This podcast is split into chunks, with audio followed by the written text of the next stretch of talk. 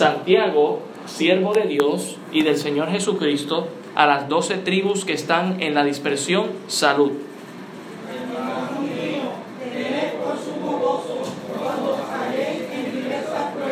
Sabiendo que la prueba de vuestra fe produce paciencia.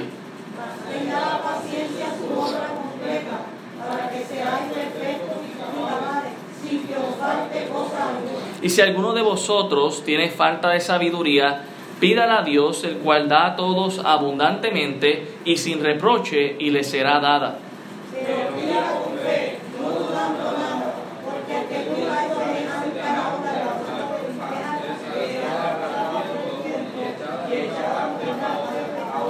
No piense pues quien tal haga que recibirá cosa alguna del Señor.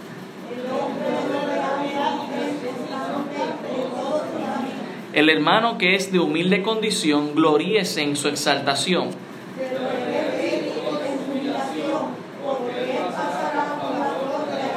Porque cuando sale el sol con calor abrasador, la hierba se seca, su flor se cae y perece su hermosa apariencia. Así también se marchitará el rico en todas sus empresas. Bienaventurado el varón que soporta la tentación, porque cuando haya resistido la prueba, recibirá la corona de vida que Dios ha prometido a los que le aman. Señor, gracias te damos por este tiempo que hemos tenido. Gracias, Señor, por el tiempo de la escuela dominical, por el tiempo de adoración a tu nombre, por los testimonios escuchados, por las oraciones, Señor, por los cumpleaños, aniversarios que hemos tenido y que hemos estado celebrando. Nos gozamos con los que se gozan, lloramos con los que lloran, recordamos a nuestros enfermos en medio nuestro también, Señor que tú pongas la mano sanadora sobre ellos. También ah, recuerdo a Gabriel que se siente mal de la garganta, pon tu mano también sobre él en esta mañana, Padre amado, que pueda estar mucho mejor. Y de igual manera te pedimos que nos hables, Señor, en esta mañana a través de tu palabra, que tu Santo Espíritu redarguye, reprenda, exhorta y nos enseñe ah, para llegar a ser perfectos en tu presencia. Te lo pedimos en el nombre de Jesús. Amén. Pueden tomar asiento, hermanos. Quisiera dar una pequeña introducción a la epístola a Santiago, la carta escrita de Santiago hacia a las doce tribus que estaban en la dispersión. En primer lugar, su fecha. La fecha de, esta carta fue escrita aproximadamente entre el año 44 al año 50 después de Cristo. Ah, y esta carta fue escrita, como lo dice ahí en el primer verso, a las doce tribus que estaban en la dispersión. Ah, tenemos que pensar que las doce tribus son las doce tribus que son mencionadas desde el Antiguo Testamento, las doce tribus del pueblo de Israel. A Santiago, siendo judío, hace esa expresión y dice que están en la dispersión, o nosotros llamaríamos la diáspora. Creo que el puertorriqueño entiende muy bien esto, aunque no necesariamente por las mismas circunstancias. Muchos puertorriqueños han salido por diferentes pruebas y situaciones, ¿verdad? Podemos pensar gente eh, huyendo por los temblores, otros por los huracanes, otros por finanzas, otros por situaciones diversas que hayan acontecido, ¿verdad? Y salieron fuera del país y están en la diáspora, están dispersados a través del mundo. Pues de la misma manera, el apóstol, perdón, el discípulo Santiago estaba dando esa, esa salutación a todos estos judíos que estaban eh, fuera de su país, eh, dispersados a través del mundo. Él tenía una carga por ellos y por eso él les escribe esta carta. Cuando hablamos del escritor a Santiago, el escritor Jacobo, es también el otro nombre que es conocido, tenemos que pensar que es el hermano de Jesús. Hay cuatro Jacobos en la Biblia o cuatro Santiagos en la Biblia. a dos de ellos fueron discípulos de Jesús otro fue el hermano, el medio hermano de nuestro Señor Jesucristo, y otro fue el padre de Judas Iscariote, que sabemos que pues entonces ese se descarta por sí solo. Pero podríamos pensar, bueno, ¿y por qué los otros dos no si fueron discípulos? Bueno, si nosotros vamos a Hechos el capítulo 12, vamos a entender que uno de los discípulos del Señor Jesucristo fue uno de los primeros mártires antes de la fecha que fue escrita la carta. En Hechos el capítulo 12, el verso 1, Hechos 12, verso 1, dice, en aquel mismo tiempo el rey Herodes echó manos a algunos de la iglesia para matarles y dice, y mató a espada a Jacobo, hermano de Juan, quien también era discípulo del Señor Jesucristo. Así que este Jacobo murió. Sin embargo, usted lee el versículo 17 de este mismo pasaje en Hechos y dice, pero él, haciéndoles con la mano señal de que callasen, les contó cómo el Señor les había sacado de la cárcel y dijo, haced saber esto a Jacobo y luego dice, y a los hermanos, y salió y se fue a otro lugar. Y ese, ¿a qué Jacobo le está hablando? Si ya uno está muerto y este está diciendo un Jacobo y sus hermanos, es en referencia a Jacobo, Santiago, el medio hermano del Señor Jesucristo y a sus hermanos. Ah, cuando pensamos en medio hermano del Señor Jesucristo, ¿por qué utilizo esa expresión? Medio hermano porque son hijos de la misma madre, pero no hijos del mismo padre. Sabemos que el Señor Jesucristo fue engendrado por el Espíritu Santo, hijo de Dios, pero fue, ¿verdad?, madre de María quien la concibió, perdón, hijo de María quien la con, quien concibió, ¿verdad? Ah, sabemos que no fue hijo en su divinidad, sino en, lo, en el aspecto carnal. Así que sí fueron medios hermanos en ese sentido, eran hijos de todos de María, otros eran hijos de José, como también lo fue Jacobo, pero el Señor Jesucristo fue hijo directo de Dios. Algunos pasajes que muestran que el medio hermano de Jesús, Jacobo, Santiago, fue definitivamente el escritor y no otros discípulos que se llamaban Jacobo, ah, nos lo dice la misma Biblia. Mire Hechos 15, 13. Hechos 15, 13. Solamente estoy dando una pequeña introducción. Hechos 15, 13 dice, y cuando ellos callaron, Jacobo respondió diciendo, varones hermanos, oídme. Ah, vemos aquí, ¿verdad? En el versículo 6 dice, y se reunieron todos los apóstoles y los ancianos para conocer de este asunto. Hay un concilio, una reunión. Y vemos aquí a Jacobo como líder de esa reunión, como moderador, el medio hermano del Señor Jesucristo. Mire también el versículo 19, ah, dice, por lo cual yo juzgo que no se inquieta a los gentiles que se conviertan a Dios, sino que se les escriba que se aparten de la contaminación de los ídolos, de fornicación, de ahogado y de sangre. Mira el verso 22, entonces pareció bien a los apóstoles y a los ancianos. O sea, se hace una parte de este Jacobo que no fue apóstol, sino que simplemente fue el medio hermano del Señor Jesucristo, pero se encuentra dirigiendo aquí la iglesia en Jerusalén. Mire también Gálatas, el capítulo 1. Gálatas, el capítulo 1, el verso 18. Gálatas 1.18. Dice, después pasado tres años subí a Jerusalén para ver a Pedro y permanecí con él 15 días, pero no vi a ningún otro de los apóstoles. Esto es verdad, hablando la experiencia que tuvo el apóstol Pablo. Dice que no vio a ninguno de los apóstoles, sino a Jacobo, el hermano del Señor. Y siguiendo ese contexto, el capítulo 2, el versículo 9 de Gálatas, capítulo 2, versículo 9 dice, y reconociendo la gracia que me había sido dada, Jacobo, Cefas, el otro nombre de Pedro con que era conocido, y Juan, que eran considerados como columnas, nos dieron a mí y a Bernabé la diestra en señal del compañerismo para que nosotros fuésemos a los gentiles y ellos a la circuncisión. Así que vemos, ¿verdad?, a Santiago, Jacobo, el medio hermano de Jesucristo, como líder de la iglesia en Jerusalén, la influencia que tuvo. Ahora, Jacobo, Santiago, el medio hermano de Jesús, ah, realmente fue incrédulo mientras el ministerio del Señor Jesucristo. Ah, pensemos un momento en esto. Pensemos en los hermanos de Jesús criándose con Jesús. Ah, si vamos un momento a Mateo 13, Mateo 13 verso 53. Mateo 13, 53. Mateo 13, 53. Dice, aconteció que cuando terminó Jesús estas parábolas se fue de allí y venido a su tierra les enseñaba en la sinagoga de ellos de tal manera que se maravillaban y decían, ¿de dónde tiene este sabiduría y estos milagros? ¿No es este el hijo del carpintero? ¿No se llama su madre María y sus hermanos Jacobo, José, Simón y Judas? ¿No están todas sus hermanas con nosotros? ¿De dónde pues tiene éste todas estas cosas? Y se escandalizaban de él, pero Jesús les dijo, no hay profeta sin honra, sino en su propia tierra y en su casa. Y no hizo allí muchos milagros a causa de la incredulidad de ellos. Pensemos por un momento en el Señor Jesucristo criándose con sus hermanos, sus medios hermanos. Ah, tenemos que pensar que Jesús nunca pecó, por lo tanto siempre fue obediente a sus padres. Ah, nunca dijo una mentira, nunca peleó con sus hermanos. ah, probablemente era el hijo favorito de la familia, ¿sí o no? El hijo favorito de sus padres. Probablemente fue una causa de envidia tan fuerte a sus hermanos que probablemente sus padres le decían a sus hijos que no, que no obedecían, ¿por qué ustedes no se portan como Jesucristo? Fuerte, ¿verdad? Así que eso tuvo que haber causado durante la niñez algún tipo de envidia, de rencor hacia su hermano, que no hizo nada extraordinario en su niñez. Por ahí sí hay algunos libros apócrifos que enseñan, ¿verdad?, de que Jesucristo realizaba milagros.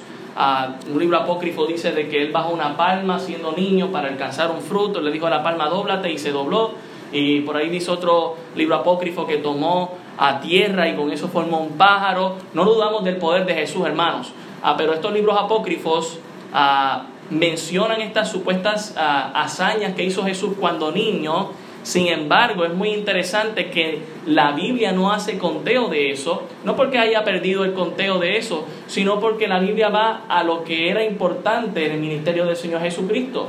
Tenemos su nacimiento, tenemos cuando a los 12 años estuvo en el templo siendo enseñado ah, por los ah, fariseos, por los escribas, los maestros de aquel tiempo, y luego no es hasta que cumple los 30 años que comienza a realizar de eso. De hecho, la misma Biblia dice en Juan capítulo 2 que la primera hazaña, el primer milagro que hizo fue convertir el agua en vino. Dice que ese fue el comienzo de las señales. Así que ah, vemos el entorno de los hermanos del Señor Jesucristo y pensamos, wow, y, el mismo pasaje que acabamos de leer ahora, no creían en el ministerio de Jesús, ese es mi hermano, eh, y somos hijos de un carpintero, por favor, que, de grandioso. En otro pasaje dice, qué bueno puede salir de Nazaret, ah, del lugar aún también ah, eran marginados. Veamos otro pasaje, Marcos el capítulo 3, Marcos el capítulo 3, versículo 31. Téngame paciencia, estamos ahí en la introducción, pero ya estamos casi culminando. Marcos 3:31 dice, Marcos 3:31, dice, vienen después sus hermanos y su madre, y quedándose afuera, enviaron a llamarle, y la gente que estaba sentada alrededor de él le dijo, tu madre y tus hermanos están fuera y te buscan. Él les respondió diciendo, ¿quién es mi madre y mis hermanos? Y mirando a los que estaban sentados alrededor de él, les dijo, he aquí mi madre y mis hermanos, pero que todo aquel que hace la voluntad de Dios, este es mi hermano y mi hermana y mi madre. Imagínense aún cómo, ¿verdad? El Señor Jesucristo hablaba fuerte aún de su propia familia, que quizás eso debió haber creado a cierta incredulidad, no porque Jesús la quería causar, pero sino porque ya ellos no creían necesariamente en el ministerio del Señor Jesucristo. Mire Juan capítulo 7, Juan, el Evangelio de Juan, el capítulo 7, el verso 1.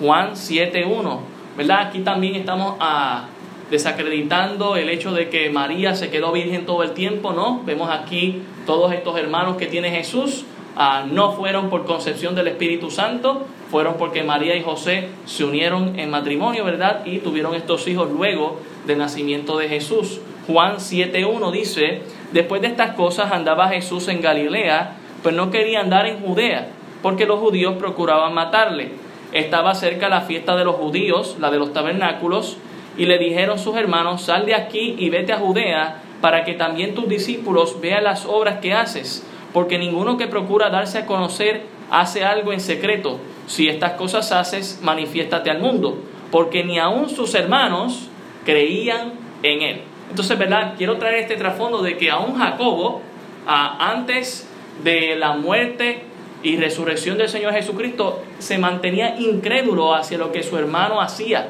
Él no creía. Sin embargo, cuando vamos a Primera de Corintios, el capítulo 15, Primera de Corintios, el capítulo 15, el versículo 3. Primera de Corintios capítulo 15, el versículo 3, el apóstol Pablo va a dar un, un recuento de las apariciones del Señor Jesucristo a personas. Dice Primera de Corintios 15, 3. Porque primeramente os he enseñado lo que asimismo recibí, que Cristo murió por nuestros pecados conforme a las Escrituras, que fue sepultado y que resucitó al tercer día conforme a las Escrituras, y que apareció a Cefas y después a los doce. Después apareció a más de 500 hermanos a la vez, de los cuales muchos viven aún y otros, otros ya duermen. Después apareció a Jacobo, aquí verdad, hablando de su medio hermano, después a todos los apóstoles. Así que ah, el apóstol Pablo está haciendo esa mención. Definitivamente ah, tuvo que haber causado eh, la resurrección del Señor Jesucristo, despertado esa credulidad. ¡Wow! Mi, mi medio hermano es el Salvador.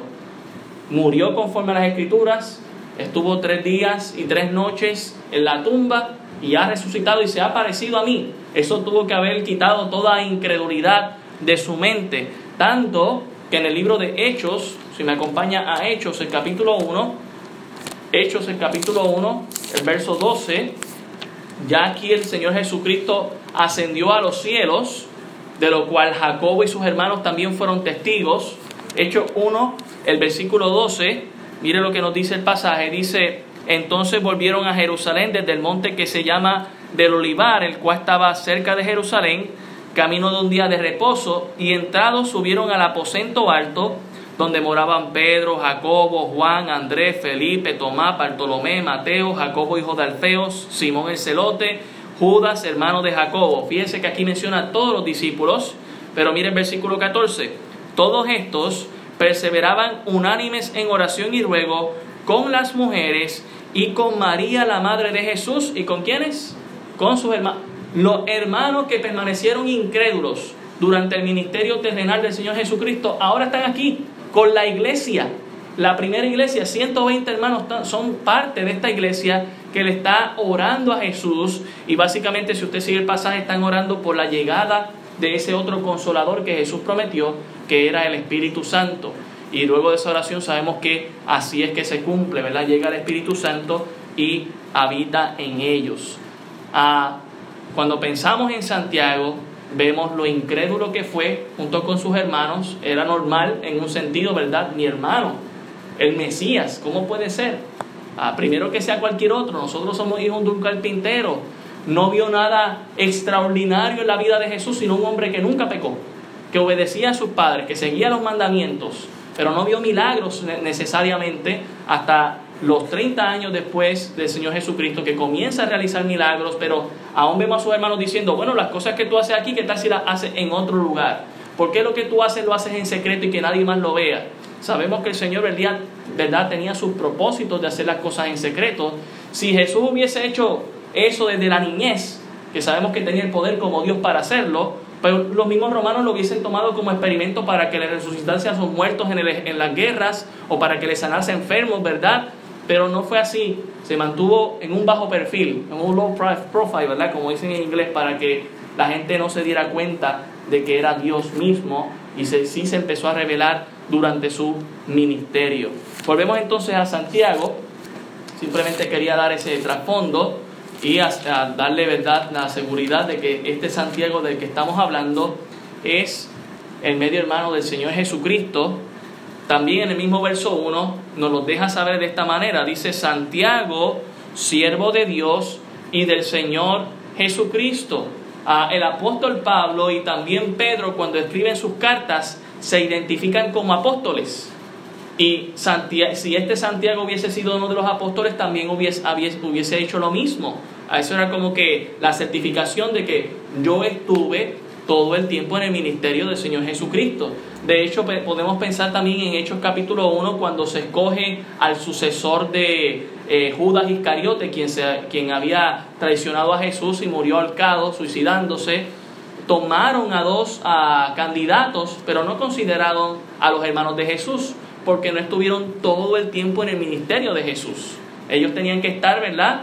Desde su comienzo hasta el final, vida, muerte, resurrección y ascensión. Y ellos apenas empezaron a creer después de la, de la resurrección.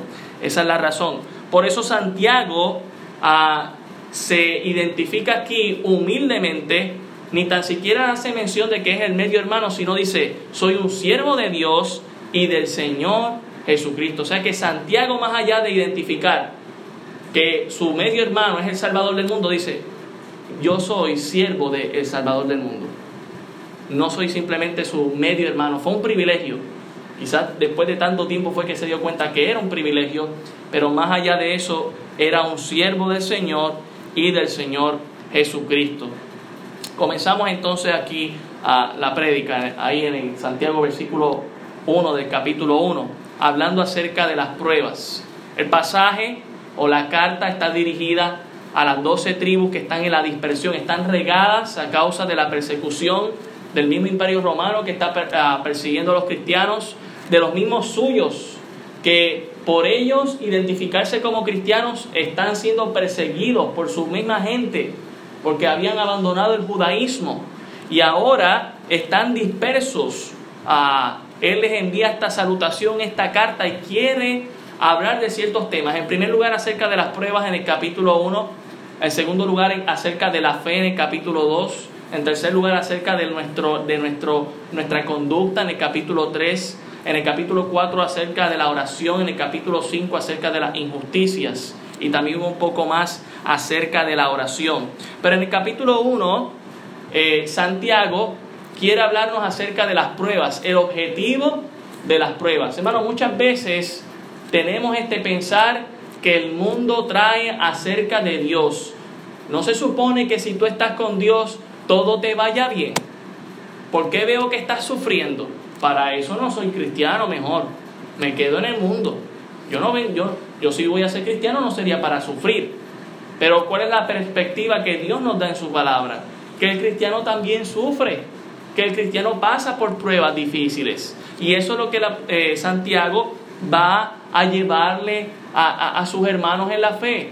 Vamos a sufrir, vamos a pasar por pruebas, pero hey, Dios está con nosotros. Dios tiene cuidado de los suyos. El tema principal del capítulo 1 trata sobre la prueba de nuestra fe cristiana.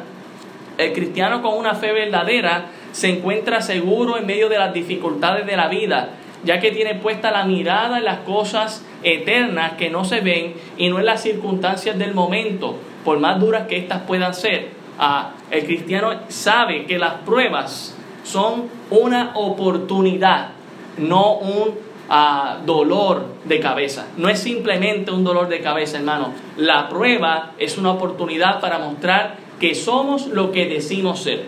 Porque una cosa es decir yo soy creyente y otra cosa es demostrarlo. Y las pruebas es la oportunidad para mostrar eso. Cuando viene el momento de la prueba podemos mostrarlo. Santiago nos pone al tanto de la situación que pasaban sus lectores iniciales.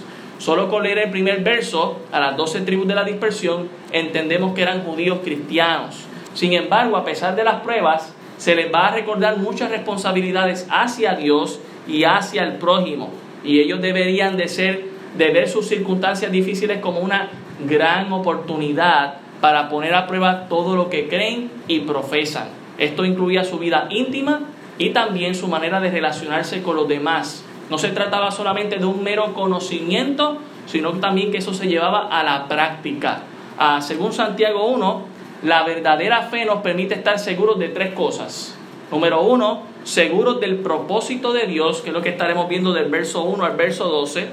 Número dos, seguros de la bondad de Dios, que lo veremos la próxima ah, ocasión del verso 13 al verso 18 y seguros de la palabra de Dios, que lo veremos del verso 19 al verso 27. Pero comencemos con el primero, seguros del propósito de Dios. ¿Qué acaso cuando llega la prueba es que a Dios se le ha olvidado cómo cuidarnos? ¿Qué acaso cuando llega la prueba es que nosotros estamos en una situación de la cual no podemos salir? El creyente puede hallar seguridad en los propósitos que Dios tiene para con su vida en cada una de las pruebas, hermanos. No hay accidentes en la vida de los que aman a Dios. Todo está ordenado por Dios, incluyendo tus pruebas. En Romanos 8:28 dice que los que aman a Dios, todas las cosas ayudan para bien. Esto es conforme a los que en su propósito han sido llamados. Entonces, todo obra para bien, aún mis pruebas, aún las dificultades, las circunstancias, la aflicción que pueda haber, todo obra para bien. Ah, que nosotros tenemos vista de ser humano y solo vemos hasta donde llega el horizonte y ya, son otros 20 pesos que el Señor está mirando desde arriba y sabe la finalidad de lo que quiere hacer con nuestra vida. Pero debemos confiar, estar seguros de que hay un propósito divino en medio de la prueba.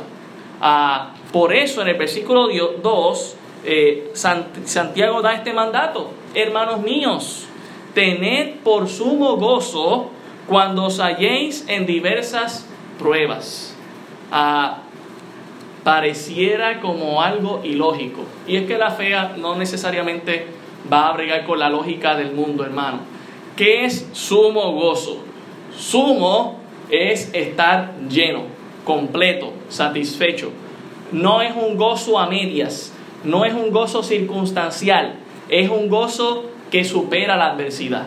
Ese gozo está por encima de todo. Es decir, que supera aún la dificultad de la prueba. La prueba está ahí. No, el gozo mío no va a anular la prueba automáticamente. Espera, te voy a mostrar cara feliz, se va a ir el problema. No es así. Pero puedo mostrar una sonrisa con Dios de que yo estoy seguro, esto Señor, tú lo tienes por un propósito para mi vida. Dice aquí, hermanos míos, tened por sumo gozo cuando os halléis en diversas pruebas. Ah, la palabra diversa viene de multi, algo que es multicolor, algo que es multifacético. Podríamos pensar, ¿verdad?, en las multiplicidades de pruebas que pueden venir a nuestra vida, ya sean de finanzas, ya sean de relaciones, ya sea de trabajo, ya sea del deporte, ya sea del, del hobby que tengo no sé, el problema que pueda haber en mi familia, la dificultad que tengo con, con pagar una deuda, la prueba que está viniendo, que es diversa ante ella, tengo que mostrar un gozo completo, estar lleno. Como decía el apóstol Pablo, yo, yo, sé, yo he aprendido a contentarme, fíjense que él lo aprendió, no fue que no lo sabía, no era que ya era algo que él ya sabía automáticamente, he aprendido a contentarme cualquiera que sea mi situación. Si estoy en abundancia o si estoy en escasez, ya sea con mucho o sea con poco, todo lo puedo en Cristo que me fortalece. Había una ah, contentura, un contentamiento porque tenía sumo gozo. Hermano, sé que parece ilógico tener gozo en medio de la prueba, pero el apóstol, eh, eh, eh, Santiago, en medio hermano de Jesús, muchas veces va a ser eco de las palabras de su medio hermano allá en Mateo el capítulo 5, especialmente del Sermón del Monte, vamos a ver mucho eco o mucha repetición acerca del Sermón del Monte. Acompáñenme a Mateo 5, el versículo 10, para que usted vea que no son simplemente palabras de Santiago, es también palabras del Señor Jesucristo, estando aquí en la tierra, en el Sermón del Monte, Mateo capítulo 5, el versículo 10. Mire lo que dice la palabra de Dios. Dice, Bienaventurados los que padecen persecución por causa de la justicia, porque de ellos es el reino de los cielos. Bienaventurados sois cuando por mi causa os vituperen y os persigan y os digan toda clase de mal contra vosotros mintiendo. Mire cómo dice. Dice el versículo 12, entristécete y humíllate.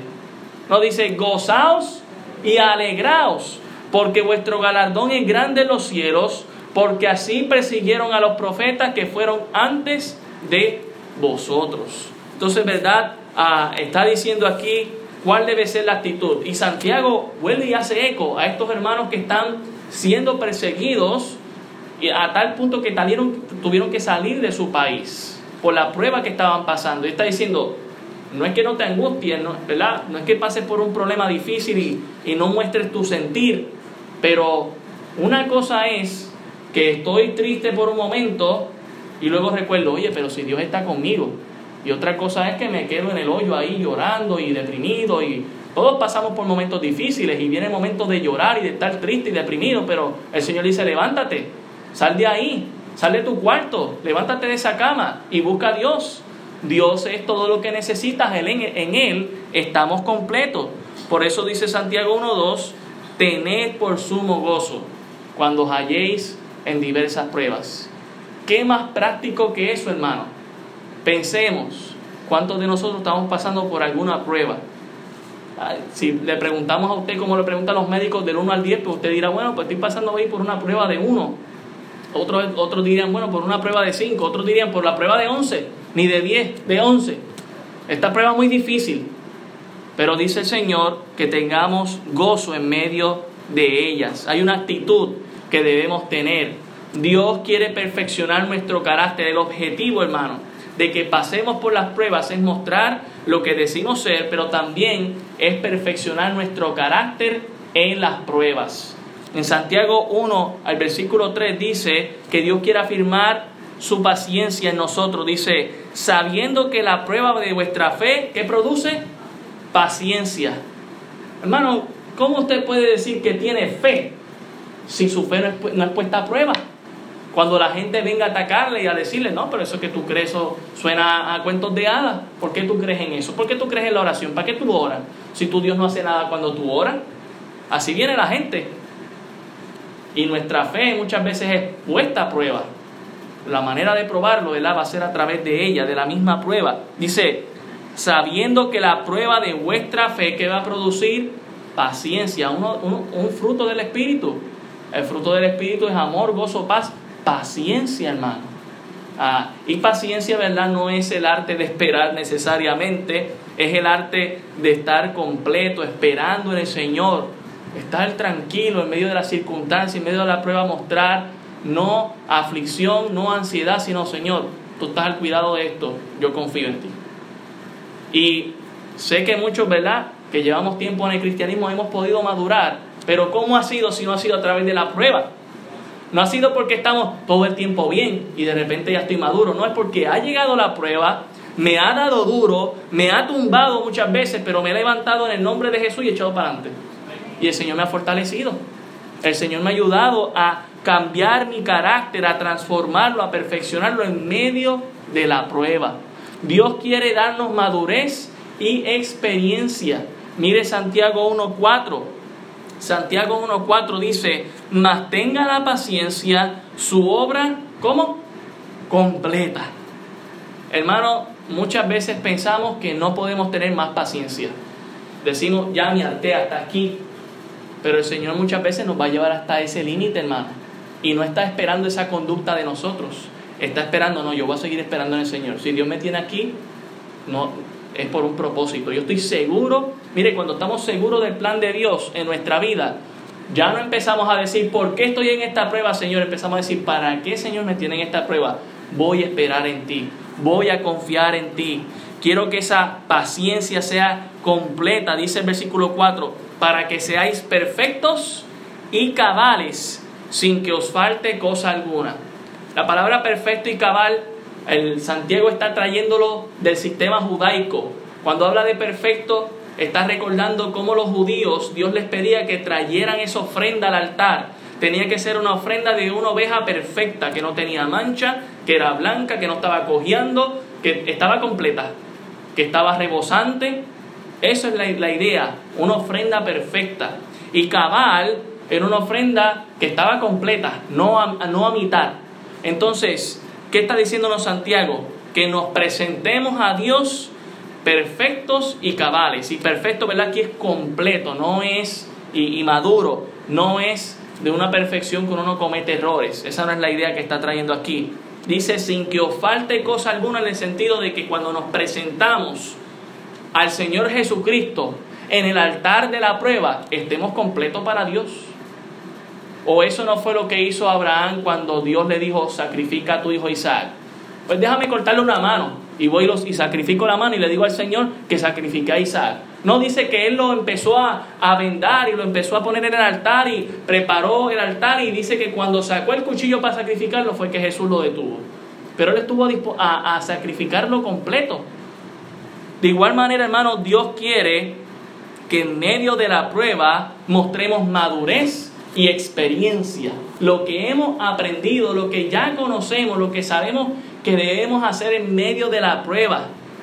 Si Jesús nos dice, ¿verdad? Y lo cantamos, que podemos tener paz en medio de la tormenta, pues cuando llegue la tormenta, ¿por qué nos desesperamos? Debemos mostrar la paz de la que conocemos y hemos estado cantando y hablando. Cuando llega el momento difícil y viene un momento de ansiedad, me quedo ahí pensando en eso o, medito en la palabra del Señor, lo que Dios me ha enseñado en ella. Debo mostrar madurez y experiencia en medio de la prueba. Mire Mateo 5:48. Vuelvo allá al Sermón del Monte porque Santiago parece extender un comentario del Sermón del Monte. Mateo 5:48 dice, Mateo 5:48, Sed pues vosotros perfectos como vuestro Padre que está en los cielos es perfecto. Obviamente esa perfección, hermano, no se logra de la noche a la mañana, pero en el Señor Jesucristo, estando completo en el Señor Jesucristo, es posible. Y cuando habla de perfecto, nuevamente está hablando de estar completo, de ser esa ofrenda en el altar, que dice Romanos capítulo 12, versículo 1. Así que os ruego, hermanos míos, por la misericordia de Dios, que os presentéis como un sacrificio vivo, santo, agradable a Dios, que es vuestro culto racional. Aún en medio de la prueba, me debo presentar a Dios. Esto debe fortalecer mi fe. Eso me debe ayudar a ver el objetivo de la prueba. Señor, tú me estás dando esta prueba para darme más experiencia, para darme más madurez, para que cuando venga una mayor yo esté preparado. Porque mire hermano, seamos cristianos o no, todo el mundo pasa por pruebas, ¿sí o no? Pero cuando estamos en el Señor y podemos lidiar y manejar una prueba con la fuerza y el conocimiento de Dios, hermano, es una bendición, ¿sí o no? Es una bendición. A nadie le gusta la prueba, ¿a quién le gusta?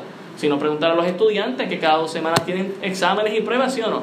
A ellos no les gusta tener que estar preparando y estudiándose para eso, pero tienen que hacerlo. Y en la vida cristiana, Dios quiere que también nos preparemos, hermanos. Dios nos quiere usar para grandes cosas. Y muchas veces, para esas grandes cosas que nos quiere usar, nos tiene que pasar por la prueba, nos tiene que pasar por el fuego, para que seamos más brillantes que el oro y usarnos para su gloria. Amén. Aquí, aquí tenía mis notas que no iban a haber muchos amenes, pero está bien. Dios quiere que participar su sabiduría con nosotros, darnos de su sabiduría. Mire el versículo 5, dice, y si alguno de vosotros tiene falta de sabiduría, ¿qué tenemos que hacer? Pídala a Dios. Esta mañana le estaba hablando a, a los matrimonios. Algo tan sencillo como que tú quieres que tu matrimonio crezca y abunde en tus años de experiencia y que ese, ese amor que juraste en el altar crezca más y no mengüe. ¿Qué tal si oras para que Dios te dé amor por tu cónyuge? Porque al principio las mariposas y la piel de gallina cuando la toca funciona, pero después que pasan un par de años, que él o ella te han desolucionado, que te han traicionado, que te han dicho mentiras, tienes que pedirle a Dios que, que te dé amor por ella, ¿sí o no? Y funciona, pero sí se lo pedimos. Entonces cuando llegamos al versículo que dice, y si alguno de vosotros tiene falta de sabiduría, es que no estoy entendiendo, Señor, por qué estoy pasando por esta prueba. Pues vamos a pedirle a Dios que nos dé sabiduría, que nos haga entender por qué estamos en ese horno caliente para que entonces estemos seguros en el está bien, Señor. Lo estás poniendo a 360, ponlo a 400 si quieres, yo estoy confiando en ti. Entonces ya no somos como ese hermano o hermana que dice, no, no ores por paciencia porque te llega la prueba. Es que la prueba va a llegar como quiera. Ora por paciencia, que el Señor te la dé, para que en medio del horno puedas esperar en Dios. Amén. Ya estoy escuchando más amén, gloria a Dios. Dice, y si alguno de vosotros tiene falta de sabiduría, pídala a Dios el cual da a todos abundantemente y sin reproche, y le será dada, mire esa expresión, cuánto de la sabiduría te quiere dar Dios. Poco, escaso, te va, te va a tomar una cuenta, wow, hoy te estás llevando 10 litros de sabiduría, sabes que me las tienes que pagar. No, dice abundantemente y sin reproche. Dios no te va a sacar en cara que le pida la sabiduría que, que te está dando. Entonces, tenemos un buen negocio con Dios en medio de la prueba y tenemos que aprovecharla. Está la herramienta disponible a nuestras manos. Simplemente tenemos que creer que es así. Dice, y le será dada. Te puede ser dada, hermano. Dios quiere darnos de esa sabiduría, de esa experiencia. En Mateo el capítulo 7, volviendo al sermón del monte, porque esto es un eco. Mateo, Mateo capítulo 7, el versículo 7, Mire lo que dice. Mateo 7, 7 dice, pedid y se os dará. Hermano, es que el problema es que muchas veces ni tan siquiera oramos por eso. Y Santiago más adelante lo va a decir. Estos hermanos estaban teniendo un problema con la oración. No estaban ni tan siquiera orando. Entonces otros sí estaban orando, pero estaban recibiendo mal porque estaban orando mal. Hermano, pedid y se os dará, buscad y hallaréis. ¿Cómo es que tú quieres encontrar el propósito de la prueba por la que estás pasando si no estás buscando el propósito en medio de la prueba. Solamente te enfocas en lo grande que es la prueba, lo difícil que es la circunstancia. No, busca el propósito de Dios. Dice, llamad y se os abrirá. Señor, sácame de esta situación. Pero es que muchas veces ni, ni se lo pedimos a Dios. Lo único que a veces hacemos, hermanos, como niños pequeños, perdonando la expresión, es quejarnos. ¿Por qué estoy en esta prueba? No, hermano. Pídele al Señor, búscale al Señor. Y dice también, llama y Él te va a abrir. Son las palabras del Señor Jesucristo en Mateo 7, ¿sí o no? Están en rojo, si tienes una Biblia que, que es rojo y negro. Dice el verso 8, porque todo aquel que pide, ¿qué pasa? Recibe. No se queda ahí a sin recibir. Dice, y el que busca halla, y el que llama se le abrirá. Ah, dice, ¿qué hombre hay de vosotros que si alguno de sus hijos le pide pan, le dará una piedra? O si le pide un pescado, le dará una serpiente. Pues si vosotros siendo malos sabéis dar buenas dádivas a vuestros hijos, cuanto más vuestro Padre que está en los cielos dará buenas cosas a los que se lo pidan. Así que todas las cosas que queráis que los hombres hagan con vosotros, así también haced con vosotros con ellos, porque esto es la ley y los profetas. Hermanos, Dios quiere perfeccionar nuestro carácter en medio de la prueba. Dios quiere afirmar nuestra paciencia, que estamos esperando en Él. Dios quiere darnos madurez y experiencia a través de esa prueba para que cuando venga una mayor, estoy listo para ella también. Dios quiere darnos de su sabiduría, solamente tenemos que pedirla para entender el objetivo de la prueba que la, la que estoy pasando. Pero Dios también quiere, hermanos, examinar si nuestra profesión a Dios, al Señor Jesucristo, si nuestra fe es verdadera o no lo es.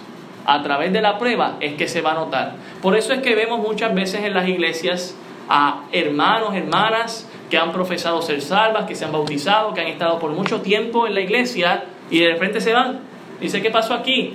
Y pueden haber muchas circunstancias, no podemos juzgar que todas hayan sido de la misma manera, pero muchas veces es porque llega la prueba y no eran salvos y no estaban listos para esa prueba. Y es bueno que nosotros podamos examinarnos. No quiero hacer aquí a nadie dudar de su salvación, pero debemos examinar si somos salvos o no. Ah, y eso es bíblico. Déjeme probárselo. Salmo 17.3. Salmo capítulo 17, el versículo 3. Salmo 17.3 17, dice, tú has probado mi corazón, me has visitado de noche. Mira la expresión que va a decir ahora. Me has puesto a qué? A prueba. Y nada inicuo hallaste He resultado que mi boca no haga transgresión. He resuelto que mi boca no... Mire, el salmista estaba eh, eh, consciente de que Dios muchas veces lo puso a prueba para ver cómo iba a manifestarse. Hermano, muchas veces somos esa bolsita de té en esa agua caliente para ver qué aromas que sale de nosotros. Y muchas veces Dios nos pone en agua caliente para ver si es un té ya usado o si es un té de estos faturos que no, no, no tiran nada. O si es un té que va a soltar un aroma que ni azúcar necesita de esa aroma tan rica que sale. Hermano, muchas veces Dios nos va a poner a prueba. Mire Salmo 26. Hay muchos pasajes en cuanto a esto, solamente leeré algunos. Salmo 26, versículo 1 y 2 dice, Júzgame, oh Jehová, porque yo en mi integridad he andado. He confiado a sí mismo en Jehová sin titubear escudriñame, oh Jehová, y pruébame. Examina mis íntimos pensamientos y mi corazón. Y mire, muchas veces esos íntimos pensamientos salen a flor de piel cuando llega la prueba. Empezamos a manifestar lo que decíamos creer que realmente no creemos con nuestra propia boca porque la boca habla de la abundancia que hay en el corazón. Mire también segundo, segundo, segunda de Corintios, el capítulo 13 la segunda carta de Corintios, el capítulo 13, versículo 5 al 8. Segunda carta a los Corintios, capítulo 13, versículo 5 al 8. Dice, examinaos a vosotros mismos si estáis en la fe. Mire lo que está diciendo aquí. El apóstol Pablo ha escrito dos cartas a esta gente, eh, a estos hermanos en Corintio, y después de finalizar, ya, ya aquí finalizando la segunda carta, les dice, ustedes deben, deben examinar si ustedes están en la fe, dice, probaos a vosotros mismos, o no os conocéis a vosotros mismos que Jesucristo está en vosotros, a menos que estéis reprobados. Mas espero que conoceréis que nosotros no estamos reprobados. Y si oramos a Dios que ninguna cosa mala hagáis, no para que nosotros aparezcamos aprobados, sino para que vosotros hagáis lo bueno, aunque nosotros seamos como reprobados, porque nada podemos contra la verdad sino por la verdad. Permítame llevárselo aquí un poquito, para parafrasearlo un poquito mejor lo que el apóstol Pablo está diciendo. El apóstol Pablo en la primera carta le dio duro a estos hermanos, porque ellos tenían todos los problemas que puede haber en una iglesia local, aunque también tenían la bendición que tenían todos los dones también, pero tenían todos los problemas posibles. Y el apóstol Pablo les dio duro. En la segunda carta le sigue dando duro, pero también le felicita por cómo ha sido su conducta. Pero finaliza la carta diciendo, yo creo que el problema que está viendo es que algunos de ustedes ni tan siquiera han creído de verdad en Cristo Jesús. No han tomado esa decisión de verdad, de verdad. Como decía el Señor, de cierto, de cierto. Y hermano, eso es importante.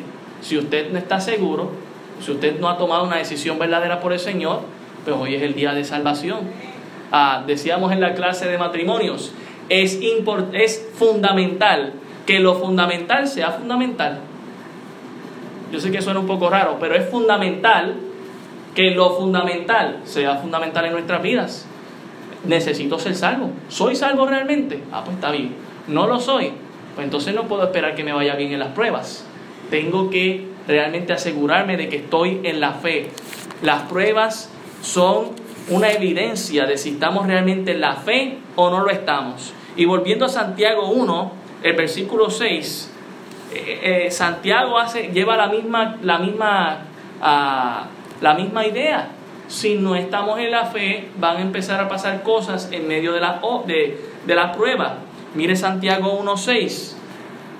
¿Por qué? Porque Dios quiere perfeccionar nuestra fe en las pruebas. Y mire, versículo 6 dice, pero pida con fe no dudando, ¿cuánto? Nada. Entonces, si estoy en la prueba, pero estoy pidiendo dudando, y no estoy diciendo que un creyente verdadero no pueda dudar, tenemos el ejemplo del apóstol Pedro, caminando en el mar, en medio de una tormenta, dudó y cayó. Pero Jesús le sostuvo, ¿verdad? Y le levantó, pudo arrepentirse, pedir perdón, estar cerca del Señor. El creyente duda en un momento dado, pero no se queda en la duda y se ahoga en ella cree en el Señor. Dice, pero pida con fe, no dudando nada. Dice, porque el que duda es semejante a la onda del mar que es arrastrada por el viento y echada de una parte a otra. Tenemos que ¿verdad? imaginarnos a cómo es la duda para el Señor a Jesucristo conforme esta ilustración se nos da. El mar no llega por sí solo a la orilla, es que el viento es quien la arrastra y con esa fureza que vemos que esa ola choca en la orilla, es la fureza con el que el viento la ha traído y vuelve y se la lleva. Ah, tenemos que pensar de esa manera. Y de esa manera es que anda el que duda, no sabe si dar el paso de fe o no. Y, no, y está trancado. No, estoy en medio de la prueba y no sé si confiar en el Señor o no. Hermano, muchas veces confiamos en muchas cosas sin darnos cuenta. Usted está confiando en esa silla. Es más, algunos de ustedes ni pensaron ni se pusieron a meditar y, eh, se pusieron a examinar la silla, si tenía las cuatro patas, si estaba bien cocida, si, este, si no me iba a dar con un pedazo de, clavo, de metal. No, usted se sentó ahí, hasta se tiraron algunos, confiando. ¿Y cuántos de nosotros encendemos ese carro seguro de que va a, a, prender ese motor? Confiando de que ese motor va a prender. Y muchas cosas las hacemos con una seguridad que nos asombraría ver en el creyente, en la vida diaria, acerca de Jesucristo. ¿Dónde está mi confianza a Dios de esa misma manera? Que me pueda sentar en Dios, que pueda encender el motor de mi vida cristiana. Tengo que mostrar fe. Amén. No puedo dudar, no puedo ser como la onda del mar que viene y que va y que es echada por el viento. No, no. Dice el versículo 7, no piense pues quien tal haga que recibirá cosa alguna del Señor. Si dudas, no viene del Señor, hermano.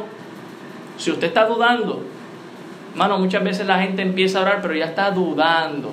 No, Dios no quiere que dudes. Si duda, dice que no vas a recibir ninguna cosa del Señor. Hay que pedirle al Señor creyendo.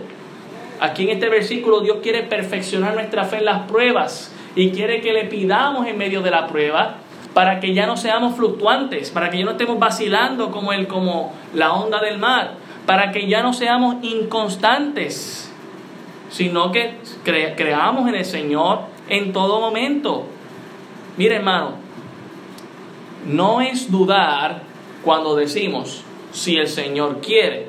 El mismo Santiago, y verdad, vimos una predicación acerca de esto en primer año, cuando ponemos nuestros planes a Dios. Dios, yo pongo esto en tus manos, si tú quieres, eso no es dudar, eso es, Señor, yo me quiero someter a tu voluntad y estar seguro de que estoy en tu voluntad. Pero dudar, hermano, eso sí, no, Dios no quiere la duda, Dios quiere que le creamos a Él. Él es el dueño del oro y la plata, Él es el médico por excelencia, Él es el que puede resolver nuestros problemas. Tengo que mostrar mi confianza en Dios, si no, no voy a recibir cosa alguna del Señor. Dios quiere que en medio de la prueba no sea inconstante. Mire el versículo 8. El hombre de doble ánimo es inconstante. ¿En, ¿En cuántos caminos, hermano? En todos sus caminos. Mire, el ser humano de por sí es inconstante. Por eso es que tenemos dificultades y pruebas, ¿verdad? Ah, la, vida no es fácil, pero en todos los caminos, ese es el hombre que duda. Ese es el hombre que es inconstante, o sea, quiere trazar algo y no logra la meta. O está en una prueba y fracasa en esa, en esa prueba que Dios le está dando para ver. Mire, pensemos en la vida de Job, hermano. Job tenía alguna causa, motivo, razón para que Dios le, diera la le permitiera la prueba por la que pasó. No había ninguna. Él era un hombre fiel. Sin embargo, pasó por la prueba, dejó que Satanás zarandeara con él como él quisiera, sin quitarle la vida, que fue el único límite que Dios le dio. Y aún así pasó la prueba el hombre, porque le creyó a Dios. Pues de la misma manera nosotros, fue, él fue una persona constante. Esto es lo que creía antes de pasar en la prueba y esto es lo que sigo creyendo en la prueba. No es simplemente teórico, es práctico en nuestra vida. Llega la prueba y creo lo mismo que creía antes de la prueba. No es voy a pasar por el fuego, voy a pasar por el fuego y cuando damos el primer, la primera pisada ya no estamos, ay no, no, esto está quemando mucho, mejor no lo hago. No hermano, vamos con el Señor, agarrados de Él. El inconstante carece de voluntad, pero nosotros tenemos al Señor para que ya no seamos orgullosos. La idea de la prueba es humillarnos muchas veces, hermanos, porque hay gente que cree que todo lo puede en sí mismo, que se fortalece. Pero es que el creyente no es así. El creyente, como decía el apóstol Pablo, todo lo puede en Cristo que me fortalece. Mire el versículo 9, dice, el hermano que es de humilde condición, gloríese en su exaltación. Es decir, que el momento de estar orgulloso, por decirlo de alguna manera, contento, de lo, satisfecho de lo que uno ha hecho es después de haber pasado la prueba y cuidado, ¿verdad? No es que ahora yo pasé por la prueba más difícil del mundo y no, no, sabemos que lo hicimos en el Señor, ¿sí o no? En el Señor es que es posible. Pero mire el versículo 10, pero el que es rico en su humillación, porque él pasará como la flor de la hierba. La idea de la prueba, hermano, es que no seamos orgullosos, que no pongamos nuestra confianza en nosotros mismos, que no seamos independientes. Dios quiere que en medio de la prueba usted sea dependiente de Él. ¿Cuánto estás dependiendo de Dios en tu vida? Déjame decirte algo. Si no has aprendido a depender de Dios en las cosas pequeñas, cuando vengan las cosas grandes, menos. Tenemos que aprender de Dios en las cosas pequeñas. Le voy a dar un, ejemplo, un testimonio de un hermano que para algunos le va a sonar chistoso, pero es la muestra de confiar a Dios en las cosas pequeñas. Ah, un hermano una vez nos estaba compartiendo que durmiendo en su cama eh, empezó a pitar este grillo a todo lo que da. Usted sabe que cuando los grillos pitan eso es y el hermano necesitaba dormir y ese grillo parece que estaba en la ventana y pitando duro ahí. Y el hermano estaba, wow, ¿qué voy a hacer ahora? No encuentro el grillo ese para espantarlo, ¿verdad? Y le oró a Dios, Señor, por favor, te pido, necesito dormir que ese grillo se calle, que se vaya. Y sabe que a los 10 minutos se cayó el grillo ese y el hermano pudo dormir. ¿Cuántos de nosotros hubiésemos buscado el grillo en vez de orarle a Dios? Porque pensamos que lo podemos hacer en nuestra propia fuerza. Porque decimos que eso es algo tan sencillo. ¿Por qué le voy a pedir a Dios por eso? Pero es que Dios creó ese grillo. Hermano, es que cuando empezamos a pedirle a Dios por las cosas sencillas, cuando vienen las cosas grandes, ya sé en quién poner mi confianza. Pero si me río de eso, yo sé que causa risa, si me río de eso y no lo practico, cuando venga la prueba grande no nos va a hacer de risa, hermano. Va a ser una tempestad, una crisis, una turbación tan grande que no vamos a poder superar. Dios quiere que en medio de la prueba nos humillemos ante Él. Dios quiere que nuestra fe sea perfeccionada en medio de la prueba. Amén. Para que no seamos materialistas. Es la idea también, es el objetivo de la prueba. Mire el versículo 11. Porque cuando sale el sol con calor abrasador, la hierba se seca, su flor se cae y perece su, hermosa apariencia. Así también se marchitará el rico en todas sus empresas. Fíjense que no está diciendo en ningún momento dado que ser rico o tener posesiones materiales es malo. No está diciendo eso. Lo que está hablando es de un rico que está confiando en sus riquezas. De alguien que dice, bueno, yo tengo esta, uh, este objetivo, lo voy a lograr con mi dinero, con mis fuerzas y con mi voluntad. No, tenemos que lograrlo de las fuerzas del Señor. No podemos ser materialistas. Ah, el materialista es aquel que confía en sus bienes, en, en, las cosas que tiene, eh, eh, en las... Ah, en todas las situaciones que pueda tener. Yo tengo esto a la mano, tengo estos contactos, tengo estas, estas, estas cosas para hacer lo posible. Ahí voy. Y no es malo. Quizás el contacto es una bendición que Dios ha provisto. Quizás los bienes materiales es, una, es algo que Dios ha provisto, pero uno está consciente, hey, esto lo voy a lograr con el favor del Señor. Y Dios es quien me va a ayudar. Dice Santiago, si tú estás pensando que es así, pues vas a pasar como la hierba, que se va a quemar, el sol la va a quemar y no va a servir para nada. Su flor se cae, perece su hermosura y apariencia. Pero dice, así, el que confía en sus riquezas, se va a marchitar en todas sus empresas, es decir, en todo lo que desea hacer y se proponga hacer. No, hermano, la idea es que Dios quiere perfeccionar nuestra fe a pesar de las obras, para que no seamos fluctuantes, no estemos vacilando, para que no seamos inconstantes, no andemos como el mar, para que ya no seamos orgullosos, sino que nos humillemos delante del Señor. Señor, yo confío en ti en medio de la prueba y para que no seamos ya más materialistas, confiando en las cosas que tenemos, sino confiando en el Señor. Llegamos al versículo 12. El objetivo final de la prueba está aquí en el versículo 12. Bienaventurado el varón que soporta la tentación, porque cuando haya resistido la prueba, recibirá la corona de vida que Dios ha prometido a los que le aman. Algunos de nosotros quisiéramos brincar de aquí al verso 12 y no tener que pasar por todas las pruebas y tener que ejercer nuestra experiencia, nuestra madurez, nuestra fe, pedirle al Señor sabiduría y que nos dé las herramientas para pasar por la prueba y no tener que ser fluctuante o vacilante. No, ya yo quiero la bendición. No, hermano, hay que pasar por todo esto para llegar a la bendición. Bienaventurado, doblemente feliz, una vida de una buena aventura una, una persona doblemente dichosa, es lo que diría a la, la expresión bienaventurado, el varón. A la palabra aquí varón, ¿verdad? Podemos también traducirla a, recordando que las mujeres fueron sacadas del varón, así que es una expresión hacia no solamente el hombre masculino, macho alfa, sino también hacia la mujer bella y preciosa que está entre medio nuestro. Amén. Bienaventurado el varón que soporta la tentación. Hermano, Permítame leerle otro pasaje acerca de la tentación, porque soportar nos parece como que algo imposible muchas veces. Pero en Primera de Corintios, el capítulo 10, el versículo 13, nos recuerda lo siguiente, no os ha sobrevenido ninguna tentación que no sea humana. Es decir, que cuando viene el momento de la prueba, no es que no puedo pasarlo. Si Dios, si yo estoy confiando en Dios, Dios tiene un propósito para esa prueba, es porque la puedo pasar. Y ya Dios cree que, ya Dios cree en mi capacidad de pasarla. Fíjese eso. Dios tiene fe en usted. De que usted puede pasar por esa prueba. Dice, pero fiel es Dios que no dejará ser tentado más de lo que podéis resistir. Dios sabe tu límite, hermano. Dios sabe cuál es el límite de donde tú puedes aguantar. Dios sabe tus debilidades. El enemigo también la sabe, pero Dios sabe tus debilidades, Dios sabe tus fortalezas, Dios sabe tus defectos. Confía en Dios. Él no te va a permitir pasar por una tentación, por una prueba que no sea algo que tú no puedas resistir.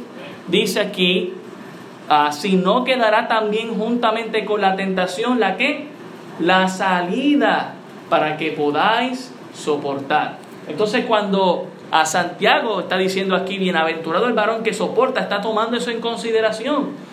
Es una tentación o es una prueba que ha llegado a nuestra vida que Dios sabe que la podemos soportar. Y por haberla soportada, soportado, somos dichosos en el Señor. Somos felices en el Señor. Dice, porque cuando haya resistido la prueba, recibirá la corona de vida. Fíjese que el objetivo final de la prueba es darte a ti un premio. Eso nos debe animar, hermanos. Eso nos debe animar quizás hasta pedir pruebas. Señor, pruébame, yo estoy listo, yo quiero recibir a la corona de la vida. Dice que Dios ha prometido a los que le aman. Fíjese, ¿verdad? Del amor que han sido expresado. Dios nos ha amado a nosotros primero. Y ese amor de Dios ha sido tan grande que también nosotros ahora le damos ese amor a Dios. Amamos, amamos y confiamos en las promesas de Dios, aún en la prueba, aun cuando viene la tentación, las pruebas en Dios son más beneficios que tragedias. Voy a volver a repetir eso. Las pruebas en Dios son más beneficios que tragedias. Pero muchas veces vemos la prueba como la tragedia de la vida. Hey, Dios te quiere bendecir grandemente. ¿Qué tal si le preguntamos a José? Vendido por sus hermanos, porque lo odiaban, lo envidiaban. Estando dos años en la cárcel, bueno, dos, creo que fue más años, varios años en la cárcel siendo inocente. Y dice que no hay una expresión de que él hizo, bueno, que yo creo que Dios me tiene aquí y no entiendo ni por qué me tiene aquí. él confiaba en el Señor, dice que la mano de, de Dios estaba sobre José hasta que lo puso en segundo en mando en Egipto. ¿Quién se iba a pensar eso? Es que mientras más fuerte es la prueba, más grande es la bendición. Es que el Señor Jesucristo lo pensó de la misma manera. ¿Acaso nos recordamos Hebreos 12.2? Dice que Jesús fue a la cruz puesto el gozo delante de él. Puso el gozo delante antes que el momento de la, ah, de la turbación, de la prueba en la que estaba pasando. Jesús como ser humano nos entiende. Pasó por la cruz y dice que puso el gozo delante de él para llevar esa, esa cruz, hermano. Y mire, usted, usted y yo, dice, dice la Biblia que no hemos llegado a padecer hasta la sangre. Pero Jesús sí lo hizo y estuvo con gozo. Podemos pensar en, Pablo y, Silas, eh, estando en la cárcel, en, en un cepo, cantando al Señor a medianoche, y de repente se sueltan las cadenas, se abre la cárcel. ¿Qué pasó aquí? Pero en medio de la prueba, antes de que se abriera todo eso, estaban cantando al Señor, confiando en Él. Bienaventurado, hermano, el varón que soporta la tentación, porque cuando haya resistido la prueba recibirá la corona de vida que Dios ha prometido a los que le aman. El propósito de la prueba, hermano, siempre la prueba trae propósito. No hay prueba sin salida y no hay prueba sin corona. Pensemos en todas las pruebas que han venido en nuestra vida y vamos a verlo como una oportunidad. ¿Para qué? Para que cuando estemos cuando, con el Señor seamos recompensados. Si le creemos a su palabra, así será, hermano. Seremos recompensados por esa prueba que pasamos.